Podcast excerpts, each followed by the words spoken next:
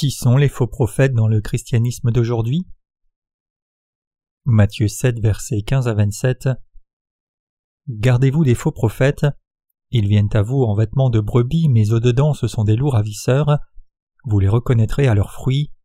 Cueille-t-on des raisins sur des épines ou des figues sur des chardons? Tout bon arbre porte de bons fruits, mais le mauvais arbre porte de mauvais fruits. Un bon arbre ne peut porter de mauvais fruits, ni un mauvais arbre porter de bons fruits. Tout arbre qui ne porte pas de bons fruits est coupé et jeté au feu, c'est donc à leurs fruits que vous les reconnaîtrez. Ceux qui me disent Seigneur, Seigneur, n'entreront pas tous dans le royaume des cieux, mais celui-là seul qui fait la volonté de mon Père qui est dans les cieux. Plusieurs me diront en ce jour-là Seigneur, Seigneur, n'avons-nous pas prophétisé par ton nom? N'avons-nous pas chassé des démons par ton nom? Et n'avons-nous pas fait beaucoup de miracles par ton nom? Alors je leur dirai ouvertement Je ne vous ai jamais connu, Retirez-vous de moi, vous qui commettez l'iniquité. C'est pourquoi quiconque entend ces paroles que je dis et les met en pratique sera semblable à un homme prudent qui a bâti sa maison sur le roc. La pluie est tombée, les torrents sont venus, les vents ont soufflé et se sont jetés contre cette maison. Elle n'est point tombée parce qu'elle était fondée sur le roc. Mais quiconque entend ces paroles que je dis et ne les met pas en pratique sera semblable à un homme insensé qui a bâti sa maison sur le sable. La pluie est tombée, les torrents sont venus, les vents ont soufflé et ont battu cette maison, elle est tombée et sa ruine a été grande.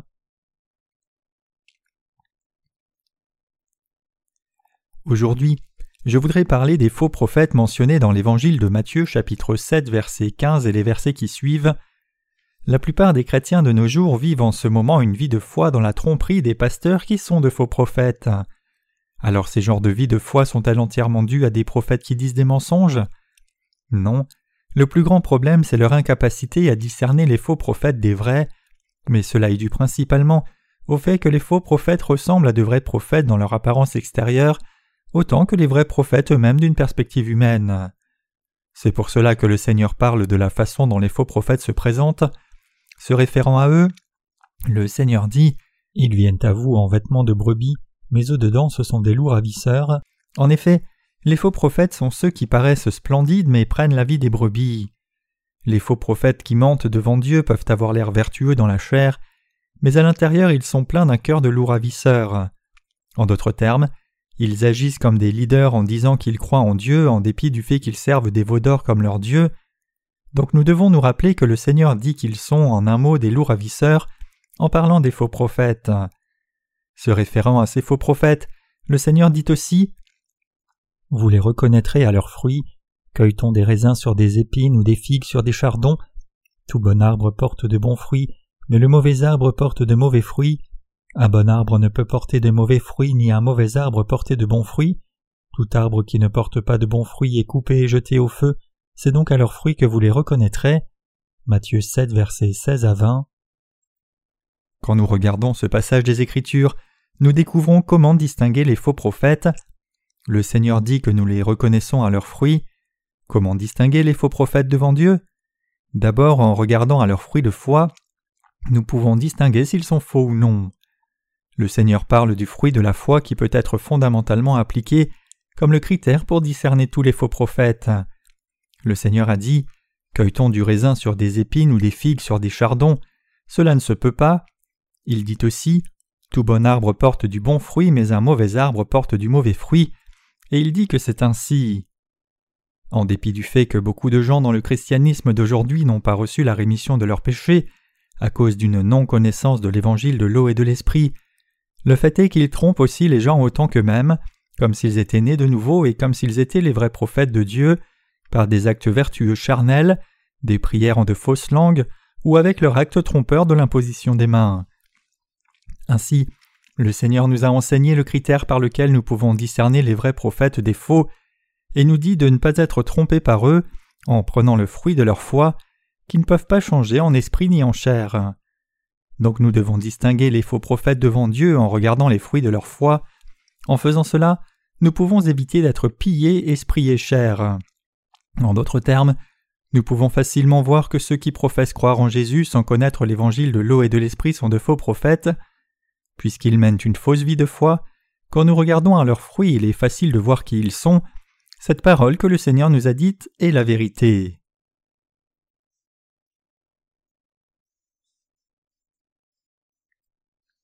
Effectivement, qui sont les faux prophètes dans le christianisme? Il est difficile de distinguer les faux prophètes dans le christianisme par leur apparence extérieure si nous devions essayer de les distinguer et de les observer par leur apparence extérieure, puisqu'ils ont l'air au contraire très gentils et décents comme de bonnes brebis, l'on ne peut pas juger s'ils sont de faux prophètes ou de vrais prophètes.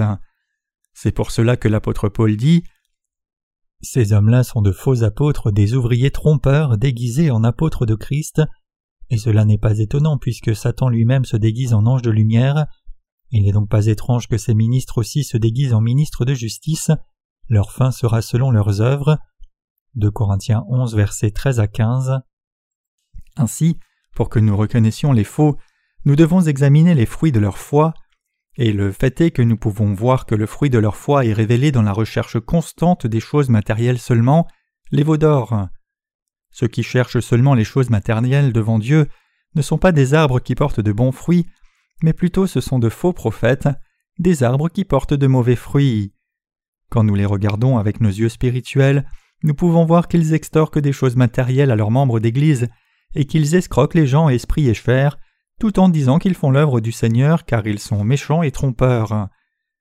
Ce que le Seigneur a dit au sujet des hérétiques est simple et clair, le fait est que la parole d'évangile de l'eau et de l'esprit devient le standard absolu pour distinguer les faux prophètes et les hérétiques dans le christianisme.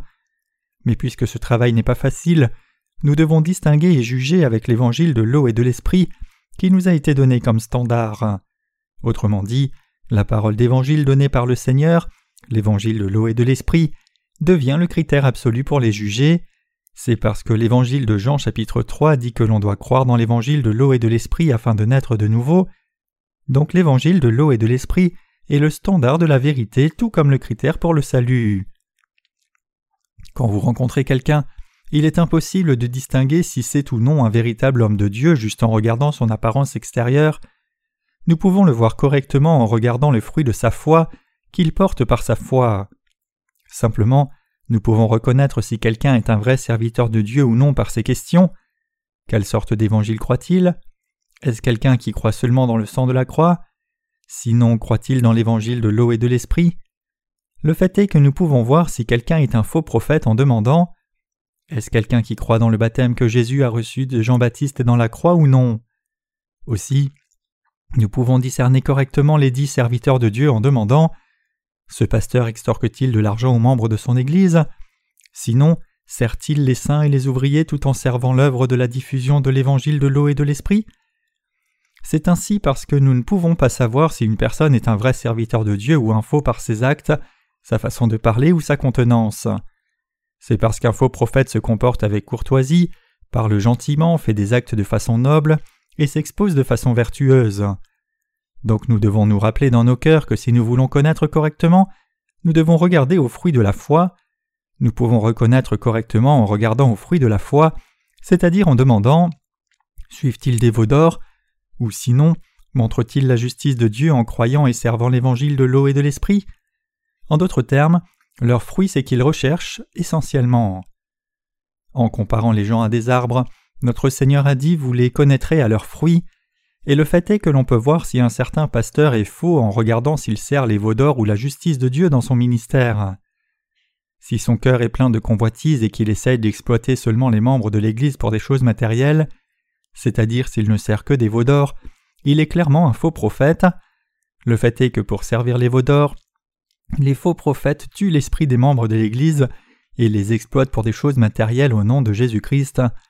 Certainement, nous pouvons voir clairement qui ils sont au fruit de leur foi. Si un certain pasteur ne connaît pas l'évangile de l'eau et de l'esprit et continue d'être dans le devoir pastoral, sans être capable de prêcher le véritable évangile à ses membres d'Église, puisqu'il ne le connaît pas, alors il est en train de faire une œuvre de servir les veaux d'or par la convoitise qui est dans son cœur. Alors comment les membres de son Église peuvent-ils entendre la parole d'évangile de l'eau et de l'esprit, par laquelle la justice de Dieu est révélée, de la part de quelqu'un qui a un cœur plein de péchés? C'est impossible. Les pasteurs comme lui peuvent-ils vraiment avoir des membres nés de nouveau en leur faisant recevoir la rémission des péchés? C'est impossible aussi. Peuvent-ils maintenant donner l'évangile de l'eau et de l'esprit à leurs membres d'Église qui peut réellement faire d'eux des enfants de Dieu? Non, ils ne le peuvent pas. Ce qui est clair, c'est que quelqu'un ne peut pas devenir une personne sans péché en écoutant les sermons qu'ils prêchent. S'ils étaient vraiment nés de nouveau en croyant dans la parole de la justice de Dieu, le Saint-Esprit serait dans leur cœur par conséquent, et aussi l'évangile qu'ils prêchent serait certainement l'évangile de l'eau et de l'esprit.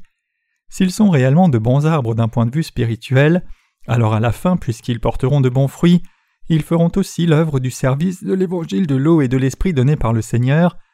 En d'autres termes, une personne qui écoute leurs paroles sera capable de savoir ce qu'est l'évangile de l'eau et de l'esprit en écoutant ce qu'ils disent, et devenir quelqu'un qui exalte et sert la justice de Dieu. Cependant, puisqu'ils ne connaissent pas l'évangile de l'eau et de l'esprit, ils ne peuvent pas devenir ceux qui prêchent l'évangile de l'eau et de l'esprit aux membres de leurs églises. C'est pour cela que le Seigneur a dit Tout arbre qui ne porte pas de bons fruits est coupé et jeté au feu. Matthieu 7, verset 19. Le Seigneur dit qu'à la fin des derniers jours, il coupera les faux prophètes et les jettera dans un feu sans fin. L'enfer est un endroit où le diable et ses serviteurs seront emprisonnés. Les gens qui font l'œuvre du service des veaux d'or dans le christianisme sont les hérétiques spirituels devant Dieu. Il est juste de considérer tous ceux qui exercent le ministère dans le christianisme sans connaître l'évangile de l'eau et de l'esprit comme de faux prophètes. Maintenant même dans le christianisme, il y a tant de gens qui font ce genre de travail pastoral illégitime, c'est regrettable de le dire, mais maintenant même dans le christianisme il y a beaucoup trop de ces faux prophètes. Les faux prophètes sont ceux qui croient dans de faux évangiles à la place de l'évangile de l'eau et de l'esprit, et la foi de ces gens les conduit à servir des veaux d'or par convoitise seulement, c'est cela leur fruit. C'est parce que ces gens convoitent l'argent des membres de leurs églises dans le lien extraterritorial appelé l'Église qu'ils travaillent cachés là. Ils exploitent l'argent des membres de l'Église au titre d'offrande monétaire à Dieu. Leurs paroles sont douces, et parfois ils donnent des sermons de façon confuse en mélangeant les écritures de l'Ancien et du Nouveau Testament, comme s'ils connaissaient et croyaient la parole de Dieu spirituellement. Néanmoins, si nous regardons aux véritables aspects de leur travail pastoral, nous pouvons voir qu'ils servent seulement les veaux d'or, sans même être conscients de l'évangile de l'eau et de l'esprit. Il est évident qu'inconscients de l'évangile de l'eau et de l'esprit, ils ne peuvent pas prêcher l'évangile de l'eau et de l'esprit à leurs membres d'Église. Il est clair qu'ils sont de ceux qui ne peuvent rien faire pour les membres de leur Église spirituellement. Cependant, ils investissent leurs efforts à extraire de l'argent des membres de leurs Églises en utilisant intelligemment des doctrines chrétiennes sous le prétexte de la grâce de Dieu. Ainsi, beaucoup de pasteurs de nos jours ne se préoccupent que de construire de grandes chapelles et personne ne peut dire que le travail pastoral soit différent d'une affaire bien conçue dans ce monde. Tout comme les gens qui allaient dans de petits marchés et magasins vont vers le grand magasin ouvert récemment par une compagnie mondiale comme Walmart, ils font de grands efforts pour construire une grande chapelle avec tous les équipements nécessaires et à y rassembler le maximum de personnes pour prendre encore plus d'argent aux membres d'églises qui viennent. Ainsi, ces gens font des plans spéciaux pour gagner encore plus d'argent et ils ont le bâtiment de la plus grande chapelle dans la ville parce qu'ils s'intéressent seulement à prendre de l'argent plutôt qu'à sauver les âmes.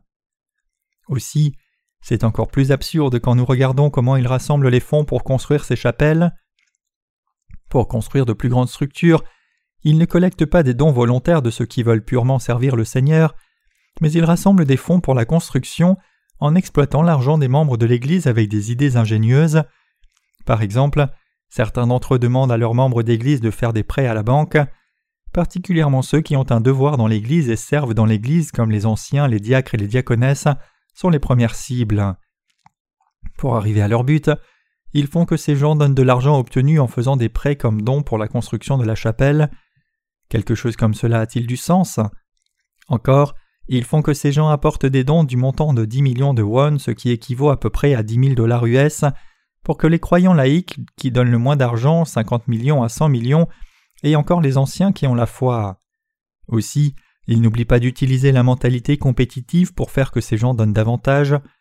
Bien sûr, l'argent emprunté par les membres d'Église aux banques doit être remboursé par les membres de l'Église. Ainsi, les pasteurs qui connaissent tous les moyens pour continuer construisent de très grandes chapelles qui prennent des dizaines de milliards de won, ce qui équivaut à 10 milliards de dollars, pour la construction. Quand je vois des chapelles de taille exorbitante construire même dans des petites villes et villages de Corée, je pense avec tristesse qu'à cause de ces chapelles, beaucoup de membres d'églises qui y vont doivent avoir donné un grand montant d'argent.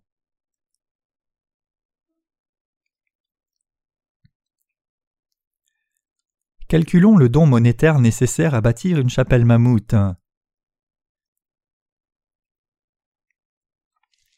Comme les membres de l'Église se portent garants les uns pour les autres à hauteur de vingt mille dollars US, si quelqu'un ne rembourse pas, alors quelqu'un d'autre doit tout payer, et s'il y a dix personnes qui empruntent vingt mille dollars chacun, combien y a-t-il au total? Cela amène deux cent mille dollars. Avec dix membres qui donnent, la somme est de deux cent mille dollars. Ainsi, si nous devons construire une chapelle qui vaut cinquante millions de dollars, tout ce qu'il faut, c'est avoir cinq cents membres qui donnent vingt mille dollars chacun. Comme beaucoup d'églises en Corée ont plus de mille à mille membres adultes, les calculs montrent qu'il n'est pas si difficile de construire une grande chapelle qui vaut 50 millions de dollars. Ainsi, les pasteurs en Corée de nos jours sont en compétition pour faire les plans de construction de plus grandes chapelles, puisqu'ils peuvent les utiliser pour rassembler plus de gens dans leurs églises et donc obtenir de plus grands montants de dons de ces gens. Donc de nos jours, les pasteurs qui servent les veaux d'or par convoitise prêchent comme cela. Prendras-tu ton argent avec toi quand tu mourras? La Bible dit que tu dois déposer des trésors dans le ciel, où la teigne et la rouille ne détruisent pas et où les voleurs ne brisent ni ne dérobent. Nous devons travailler pour Dieu, et donc comme certains ne peuvent pas obtenir un prêt, soyez garants les uns pour les autres. Si vous le faites, les banques vous feront un prêt. Ainsi, ils continuent d'amasser de l'argent. Pour eux, 20 millions de dollars US des membres d'Église ne représentent rien. Pour eux, 100 000 dollars ne vaut rien de plus que le prix d'un bonbon. La plupart du temps, les membres d'Église fidèles font des dons pour la construction de la chapelle en faisant des prêts.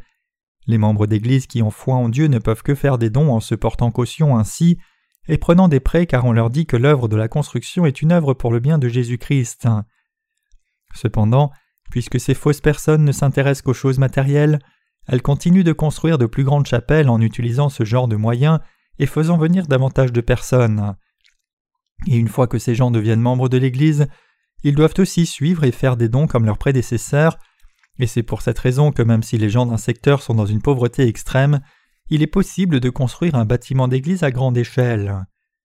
Bien sûr, ils ne construisent pas tous comme cela, mais c'est certainement la tendance prévalente de la plupart des églises coréennes. Pour eux, acheter aussi en une fois dix grands bus pour transporter les membres d'église qui viennent à leur église n'est pas si difficile. Quelque chose comme cela peut s'acheter facilement avec les dons des anciens. C'est possible parce que les pasteurs ont déjà gravé ce mensonge dans la pensée de leurs membres. Si tu fais beaucoup de dons à l'Église, tu recevras des bénédictions matérielles sans faute. Pour eux, aussi longtemps que c'est justifié par le nom de Jésus-Christ, l'œuvre qui atteint ce but n'est rien. De nos jours, il y a un comédien qui fait rire les Coréens avec la phrase Ce n'est rien du tout. Et le fait est que si chaque membre faisait un prêt de 50 millions, 50 000 dollars US et le donner à l'Église, elle pourrait construire et déménager dans un gratte-ciel. Ce n'est rien du tout. Les gens regardent habituellement la conduite et la contenance des pasteurs en premier lieu, et s'ils voient un pasteur dont la première impression est bonne, et qu'il semble bien servir Jésus, ils disent que ce pasteur est un vrai serviteur du christianisme orthodoxe. Mais nous ne pouvons pas distinguer les faux serviteurs de cette manière. Alors que regardons-nous pour distinguer les faux des vrais serviteurs de Dieu? Nous pouvons découvrir cela par les questions suivantes. Le pasteur s'intéresse-t-il seulement au veau d'or? Sinon, croit-il dans l'évangile de l'eau et de l'esprit? Est-il intéressé par la diffusion de cet évangile en étant reconnaissant? Les faux prophètes reconnaissent et bénissent seulement ceux parmi les membres de leur Église qui donnent beaucoup d'argent. Donc, nous pouvons voir si quelqu'un est un vrai ou un faux serviteur de Dieu en demandant Fait-il vraiment cela? Sinon, Veut-il servir Dieu et les saints en donnant vraiment sa vie à la diffusion de l'évangile de l'eau et de l'esprit? Les pasteurs qui adorent des veaux d'or sont seulement intéressés par la construction de plus grandes chapelles et la croissance en nombre des membres. Notre Seigneur dit que les faux prophètes sont des loups ravisseurs parce qu'ils montraient la foi erronée des faux et le fait que leur motivation basique pour croire en Jésus est mauvaise. La parole de notre Seigneur, c'est-à-dire la parole écrite de Dieu, est une parole vraiment merveilleuse. Nous connaissons et croyons la vérité de l'eau et de l'esprit en la confirmant dans la parole de Dieu. Puisque la parole du Seigneur est la vérité, puisque le Seigneur est le Dieu de vérité, et puisque Dieu est tout-puissant, nous pouvons tout voir correctement par sa parole.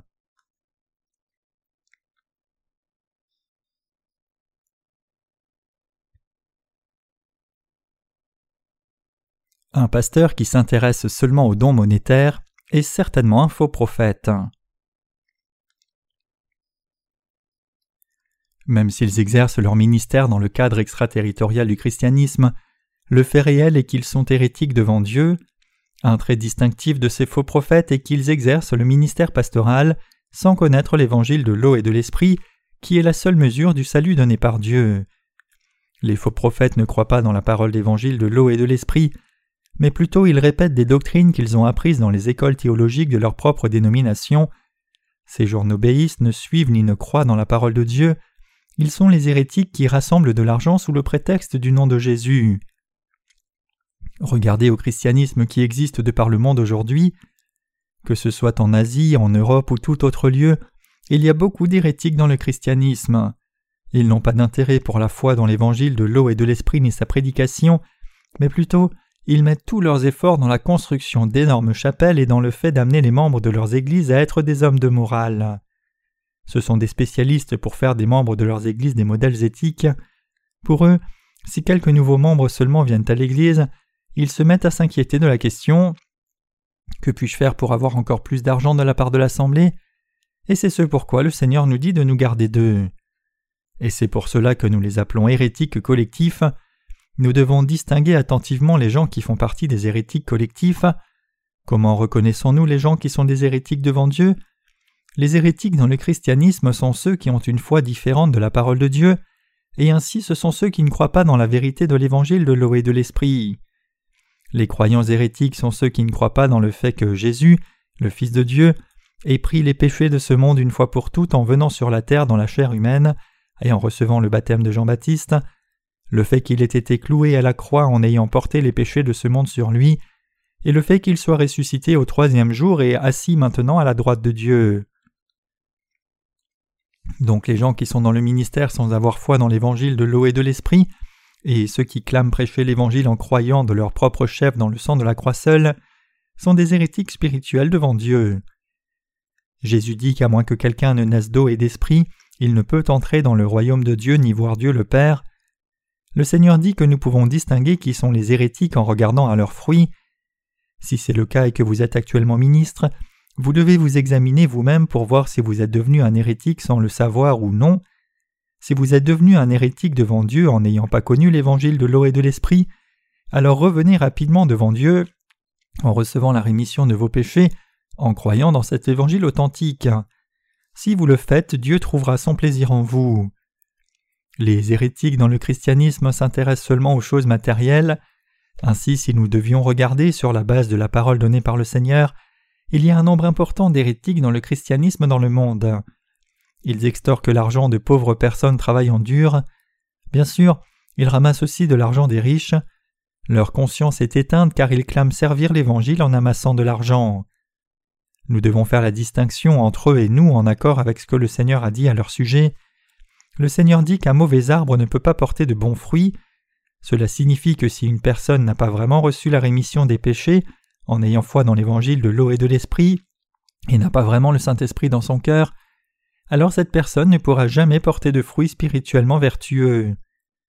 Le fait est que même si une telle personne prêche bien, a l'air correct dans son apparence extérieure, et parle bien, peu importe, tout cela ne correspondra à rien.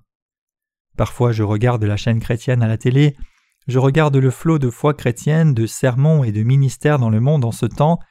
Il y a quelques jours, j'ai vu un certain pasteur évangélique dont on clame qu'il est grand apparaître dans un programme à la télé et prêcher. Il était si éloquent, mais son sermon était juste fait de mots qui n'avaient rien à voir avec la parole d'évangile de l'eau et de l'esprit. Puisqu'il ne connaissait pas l'évangile de l'eau et de l'esprit, il ne pouvait même pas mentionner un mot de ce véritable évangile aux membres de son Église. Si un prédicateur ne peut pas prêcher l'évangile de l'eau et de l'esprit, alors clairement cette personne doit être un faux prophète. Puisqu'il prêche la parole de Dieu sans croire dans l'évangile de l'eau et de l'esprit, c'est un prédicateur qui est dans l'erreur, c'est un faux prophète. Il y a beaucoup de faux prophètes comme cela. Vraiment, ces faux prophètes donnent toujours des sermons légalistes et ils font tous leurs efforts pour servir les veaux d'or. Des frères et sœurs à l'étranger ont reçu la rémission des péchés en ayant lu nos livres et nous écrivent des emails, et alors que nous entendons ce qu'ils ont à dire, ils disent que les faux prophètes disent aussi aux gens de donner de l'argent et sont excités pour construire de plus grandes chapelles. Alors que nous partageons l'évangile de l'eau et de l'esprit avec eux, ils nous envoient des messages en nous remerciant beaucoup pour cela. Nous diffusons l'évangile de l'eau et de l'esprit par des livres gratuits et des livres électroniques gratuits pour ceux qui aiment vraiment leur âme et veulent recevoir la rémission des péchés parmi les chrétiens du monde. Cependant, les hérétiques essayent seulement d'extorquer de l'argent aux membres de leurs églises et de leur faire donner plus d'argent en faisant des sermons dans cette intention, au lieu de faire l'œuvre de la diffusion de l'Évangile de Dieu. Même si leurs rêves sont d'être enthousiastes au sujet de l'agrandissement de leur chapelle et de rendre son intérieur et ses équipements extravagants, à la fin, le fait est qu'ils ne prêchent pas l'Évangile de l'eau et de l'Esprit, qui est la vérité la plus importante à leurs membres d'Église, mais plutôt ils remplissent le cœur de leurs membres d'Église avec la convoitise des veaux d'or. Chers croyants, dans le christianisme de par le monde entier, il y a beaucoup de gens qui sont devenus des hérétiques. Le Seigneur a dit Gardez-vous des faux prophètes, ils viennent à vous en vêtements de brebis, mais au-dedans ce sont des loups ravisseurs. Matthieu 7, verset 15. Ceux qui professent croire en Jésus sans même connaître l'évangile de l'eau et de l'esprit ne sont autres que des hérétiques, des loups ravisseurs. Le Seigneur dit que ce sont précisément les hérétiques, des loups dans une peau de brebis qui sont polis et s'expriment bien de l'extérieur, mais ils demandent seulement aux membres de leurs églises de donner de l'argent. Ils sont incapables de prêcher cette vérité de l'Évangile qui délivre l'esprit des gens des péchés, et par conséquent, ils conduisent des âmes qui ne peuvent qu'être tuées à la malédiction et à la destruction. C'est pour cela qu'il y a beaucoup d'hérétiques dans le christianisme aujourd'hui. Les gens qui sont hors du christianisme ne sont pas des hérétiques devant Dieu, ils sont juste des brebis perdues. Cependant, il y a beaucoup d'hérétiques parmi ceux qui sont maintenant venus dans le christianisme, croyant en Jésus étant devenus des leaders, remplissant une tâche et croyant laïcs. Ils sont devenus des hérétiques sans le réaliser, parce qu'ils ne connaissent ni ne croient dans l'évangile de l'eau et de l'esprit, parce qu'ils n'ont pas reçu la rémission des péchés dans leur cœur, et parce qu'ils n'ont pas reçu le Saint-Esprit. Je veux que vous voyiez si oui ou non le pasteur qui vous dirige est un hérétique. Si je leur disais ces choses, cela les choquerait beaucoup, donc il n'est pas facile pour moi de leur dire ces choses. Néanmoins, je pense que le temps est venu pour que je parle de ceux qui sont des hérétiques dans la présence de Dieu. C'est pour cela que je fais une série de sermons sur l'hérésie. Je prêche le fait que le Seigneur a dit que tout bon arbre porte du bon fruit, mais qu'un mauvais arbre porte du mauvais fruit. Je vais publier des livres sur l'hérésie. En faisant cela, je veux montrer clairement qui sont les hérétiques et quel genre de foi ont les hérétiques. Et ainsi, je veux prêcher la parole de vérité de l'eau et de l'esprit aux misérables, c'est-à-dire aux hérétiques. Une personne qui n'est pas encore née de nouveau parce qu'elle ne connaît pas l'évangile de l'eau et de l'esprit ne peut pas porter de bons fruits, peu importe combien de prières et de jeûnes et de prières de repentance cette personne fait. Cependant, si cette personne croit dans l'évangile de l'eau et de l'esprit donné par le Seigneur maintenant, elle peut être née de nouveau en une fois et conduire d'autres personnes à naître de nouveau. Ainsi, tout le monde doit connaître et croire au fait que le Seigneur nous a sauvés du péché par la vérité de l'évangile de l'eau et de l'esprit lorsqu'il est venu sur la terre. Chacun doit vraiment naître de nouveau en connaissant et croyant l'œuvre du Seigneur et la façon dont il a expié tous nos péchés. Ce que nous devons réaliser ici, c'est que connaître et croire dans l'œuvre qui nous a sauvés du péché que le Seigneur a accompli par l'évangile de l'eau et de l'esprit est plus important que toutes sortes de services et de sacrifices que nous pourrions faire devant le Seigneur. L'œuvre du Seigneur qui nous a sauvés du péché par l'évangile de l'eau et de l'esprit est ce qui est important, et donc nous ne devrions pas mettre en avant devant le Seigneur combien nous avons sacrifié ou fait d'efforts pour le Seigneur. S'il y a des mérites à ce que nous avons fait pour le Seigneur, cela n'a été possible que par la force donnée par le Seigneur. Ainsi nous devons être encore plus reconnaissants pour la justice du Seigneur par la foi. Une chose importante pour nous, c'est de connaître et croire dans la façon dont Dieu a créé l'univers et comment il nous a sauvés des péchés par l'évangile de l'eau et de l'esprit en envoyant son Fils sur la terre. Dieu avait ce plan de nous sauver en Christ de tous nos péchés avant même la création du monde. Le Seigneur qui nous a sauvés des péchés du monde par l'évangile de l'eau et de l'esprit est le plus important. Alors ce que je demande, c'est si nous ne connaissons même pas la vérité importante, l'évangile de l'eau et de l'esprit, comment pouvons-nous prêcher aux autres et les amener à croire dans l'évangile de l'eau et de l'esprit? Notre propre justice n'est pas si importante devant Dieu. Donc tout le monde doit connaître et croire l'évangile de l'eau et de l'esprit, qui que ce soit. Pour ce faire, l'on doit apprendre la vérité de l'évangile de l'eau et de l'esprit. Pour ce faire, l'attitude volontaire pour apprendre la vérité au sujet de l'eau et de l'esprit est essentielle, et tout le monde doit croire et servir cet évangile, puis le prêcher aux autres. Êtes-vous d'accord? Sinon, vous êtes un hérétique. Le fait est que les gens de nos jours qui ne croient pas dans l'évangile de l'eau et de l'esprit ne peuvent que tomber dans la destruction après avoir vécu en faisant les choses qu'un hérétique ferait tout en étant affilié à l'hérésie, même s'il ne voulait pas devenir hérétique. Ainsi, les gens qui croient vraiment en Jésus, qui que ce soit, doivent connaître la vérité de l'évangile de l'eau et de l'esprit. Aussi, ils doivent vraiment appliquer cet évangile à leur âme et y croire. Avez-vous vraiment reçu la purification des péchés en ayant foi dans l'évangile de l'eau et de l'esprit? C'est ce qui est important. Vous devez vous poser ces questions. Ai-je vraiment été sauvé des péchés? Suis-je vraiment né de nouveau par l'évangile de l'eau et de l'esprit? Vous devez vous demander si oui ou non vous avez été vous-même sauvé de tous vos péchés en ayant foi dans l'évangile de l'eau et de l'esprit.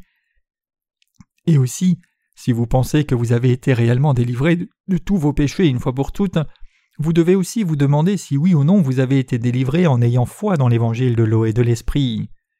Et si tel n'est pas le cas, vous devez en ce moment même croire dans la vérité que le Seigneur nous a sauvés, vous et moi, en venant sur la terre dans la chair, recevant son baptême de Jean-Baptiste à l'âge de trente ans, prenant tous nos péchés une fois pour toutes, allant à la croix en portant les péchés du monde sur son dos, étant cloué et mourant sévèrement, étant ressuscité d'entre les morts et étant élevé à la droite du trône de Dieu. Vous devez confirmer pour vous-même si vous avez la foi qui croit dans l'évangile de l'eau et de l'esprit. Quelqu'un qui est vraiment né de nouveau d'eau et d'esprit doit être capable de dire Je n'ai pas de péché par la foi dans cette vérité, l'évangile de l'eau et de l'esprit.